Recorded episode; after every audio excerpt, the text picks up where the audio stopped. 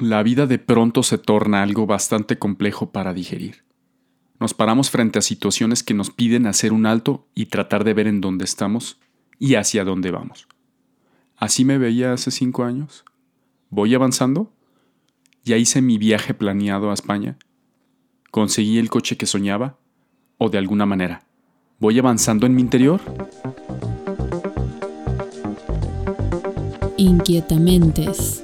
Lo que somos y lo que falta por entendernos. Con Lalo Álvarez.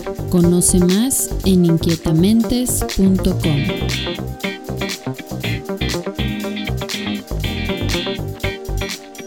Hola, hola, ¿qué onda?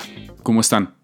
¿Solo bien? Gracias por escuchar Inquietamentes. Estamos en el capítulo 14 que trata de cuáles son esas señales en tu vida para saber que vas avanzando.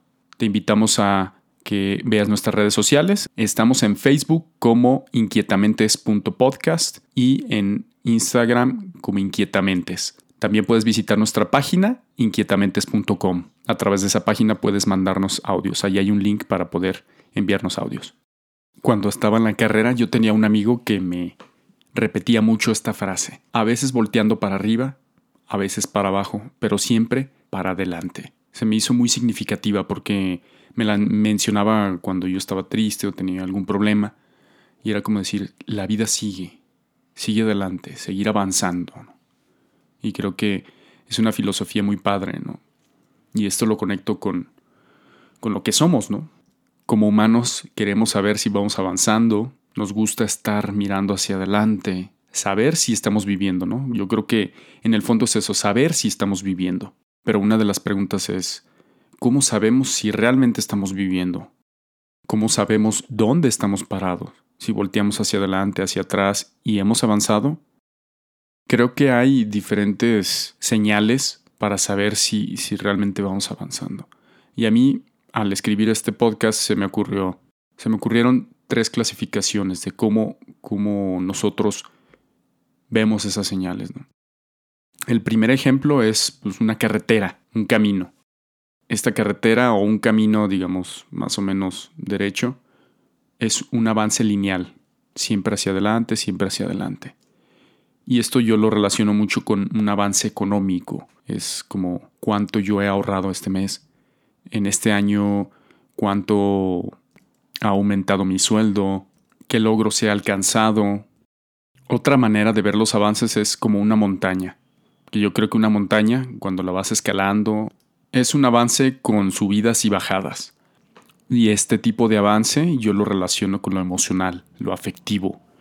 Si yo de pronto tenía una relación y corté con esa relación, pues bueno, el corazón generalmente se desborda en una relación y, trata de, estar con la otra persona. Pero si eso ya no es posible, para poder entender eso, pues es complicado, ¿no? Necesita pasar tiempo por eso son las subidas y bajadas. Y muchas veces ya creemos que estamos bien y de pronto llega un día o dos que, ¡boom!, otra vez el bajón. Pero yo creo que siempre avanzas. Aunque parezca que retrocedes en lo afectivo, en lo emocional, creo que siempre avanzas. Creo que ese, esos bajones son como parte de que el corazón se está acomodando, ¿no? Y el tercer tipo de avance es como el mar, ¿no? que va y viene que eso yo lo relaciono como lo espiritual, lo interno. A veces parece que avanza en una distancia más larga y a veces no, a veces parece que retrocede. Y de todas maneras creo que se sigue avanzando, pero es de manera distinta. Creo que ahí, ahí reside la diferencia de un avance en lo espiritual o en algo un poco más mundano que en lo espiritual muchas veces parece que no se avanza, pero en el fondo sí se está, se está creciendo, se está evolucionando. Y así tal cual como las olas acarician a la playa, que de pronto llegan hasta cierta distancia y luego un poco más, y luego no llega hasta esa distancia, sino un poco menos, y luego a la mitad, y así. Yo creo que eso es parte de un, un crecimiento espiritual, un avance espiritual.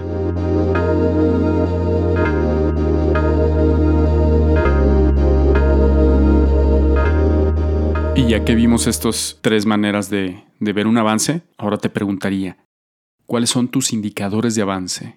¿Cómo ves tú que, que vas viviendo en la vida, que te vas sintiendo vivo, que te vas sintiendo viva, que es lo que te indica que vas por un buen camino de, disfrutar la vida, de crecer, de ensanchar ese horizonte en el que vives. Y te voy a plantear otra manera de verlo, ¿no? ¿Cuáles son tus indicadores de avance? Creo que otra manera de verlo es que se mide por logros. Y creo que esto queda muy claro, ¿no? Un coche nuevo, cuántos libros he leído este mes, este año, las materias en la universidad que he pasado, si he reprobado alguna. Y también esta manera de verlo como por logros es las ganancias en una empresa de sillas o en una empresa de videos.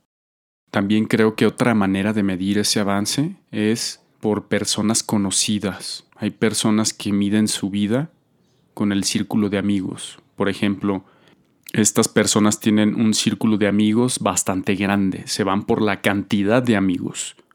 Y no necesariamente esto implica que tenga una relación muy profunda con todos. Si tienes muchos amigos, es difícil que puedas tener a lo mejor una, una relación muy, muy sólida con todos y cada uno de ellos. Pero así pasa, ¿no? Hay gente que es más social que otra. Y por otro lado, es lo contrario, ¿no? El círculo de amigos es pequeño y si hay más una calidad de la relación. A lo mejor puedo tener dos o tres amigos, pero con una, una relación más profunda. Y una tercera opción de esto de, de medir, digamos, cómo vamos viviendo por personas conocidas es por la importancia de las conexiones. Hay personas que ven la vida de esta manera, más, más en relaciones humanas por la importancia de las conexiones que tiene. Si tengo un contacto en tal empresa que me ayude a avanzar en tal o cual proyecto, o tengo este contacto que me ayuda a vender mi producto, etc. Y una tercera forma de medir el avance en nuestras vidas también es por el tiempo. La primera y más evidente es por la edad. Yo tengo más edad que tú y en algunas ocasiones implica más experiencia, pero no necesariamente. Hay personas que son cortas de edad y tienen una experiencia mayor que una persona de 60 años, 70 años, ¿no? Depende de, de, la intensidad o la cantidad de experiencias que hayan vivido en alguna circunstancia. También con esto del tiempo, por años de haber dejado de hacer algo. Por ejemplo, tengo 10 años de haber dejado el cigarro, de fumar, 5 años trabajando en un periódico local o también puede ser que tengo un mes sin ir a la playa. ¿Y tú cómo mides tu vida?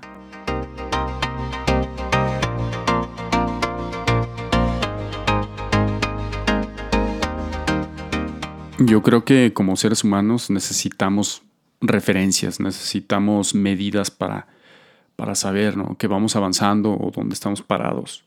Y la manera como tratamos de entender la vida o las situaciones en las que nos presenta es esto, ¿no? Precisamente, medir por el tiempo, medir por las personas que pasan en nuestra vida, cuántos años volteamos hacia atrás o cuántos años proyectamos hacia el futuro. Yo creo que es importante saber dónde estamos parados, pero más importante es saber vivir el presente, saber disfrutar cada momento como venga, con la situación en la que se nos presente, hacer nosotros nuestra parte, sí, tener acción, reflexión, etc., pero también estar presentes en el aquí, en el ahora. Creo que eso va a llenar definitivamente de intensidad nuestra vida, la va a llenar de profundidad.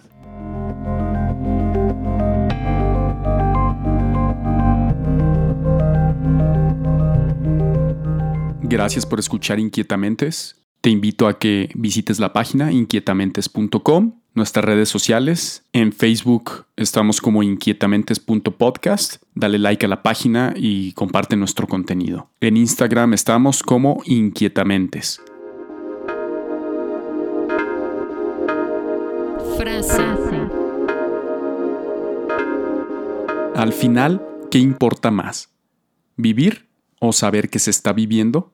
Clarice Lispector. Y en el próximo podcast en el próximo podcast hablaremos de casualidad o causalidad. Si te gustó este podcast, compártelo. Mantente al día siguiendo nuestras redes sociales y más en inquietamentes.com.